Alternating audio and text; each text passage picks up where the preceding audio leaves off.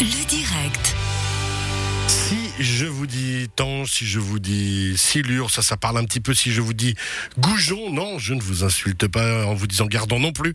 Je vous parle de futures vedettes du terroir du Léman. On en parle avec Benoît Girardon. Bonsoir. Bonsoir. Bienvenue.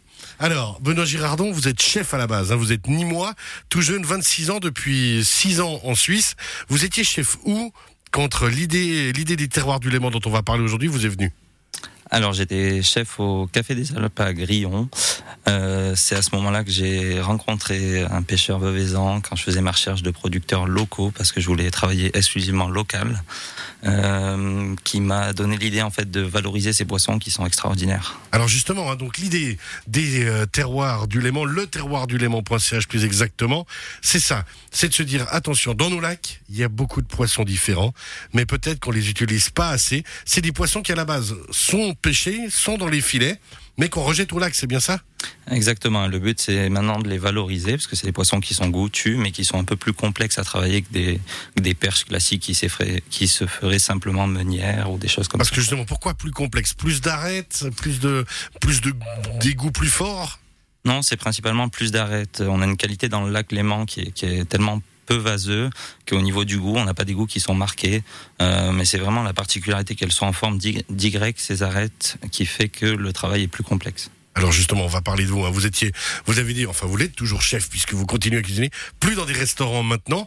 Euh, vous avez créé ce terroir du Léman en 2019, en mars 2019, euh, avec cette idée justement de revaloriser. Est-ce qu'on vous a pris pour un fou à l'époque? J'ai été beaucoup épié.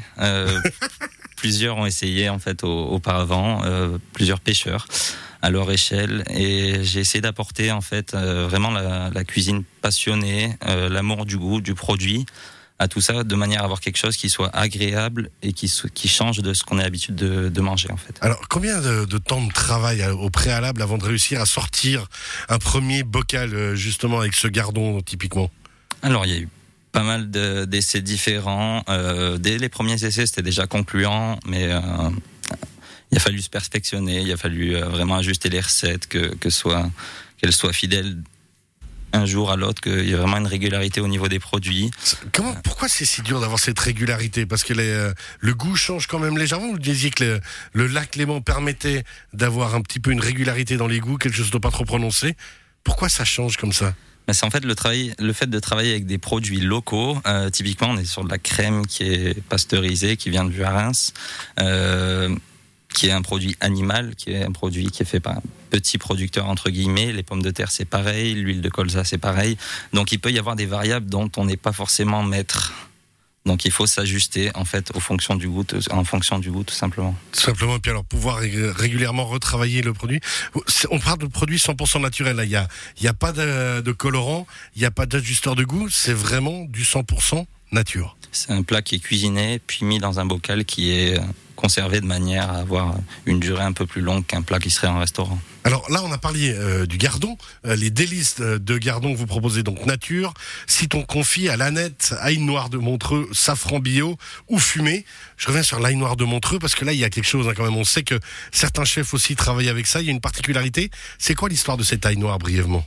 Alors cette taille noire, c'est un produit qui est extraordinaire, qui est fait par Monsieur Eddy, qui est un producteur qui est basé à Montreux, euh, que j'affectionne tout particulièrement, tant par la qualité de ses produits que par sa passion et puis son entraide qui est au quotidien.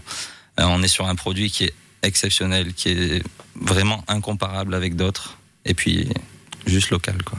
Juste local. Alors il y a aussi d'autres produits. Vous avez décidé de travailler les écrevisses. On va en reparler euh, dans la deuxième partie euh, de, l'interview.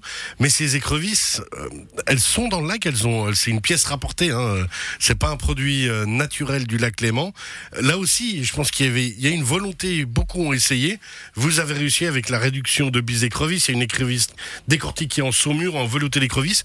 Est-ce que les gens ont peur de ça quand ils voient la première fois? Alors non, justement, il y a beaucoup de demandes par rapport à ces produits qui sont des produits qui n'y avaient pas dans le commerce auparavant et qui sont euh, vraiment goûtus et exceptionnels. C'est des bisques qu'on pourrait servir par exemple en restaurant, mais qui là, on peut se faire chez soi tranquillement et facilement. On revient justement euh, sur le pourquoi du comment de tout ça. Le terroir du Léman.ch pour les informations. Vous restez bien avec nous, Bruno Gérard, tout de suite.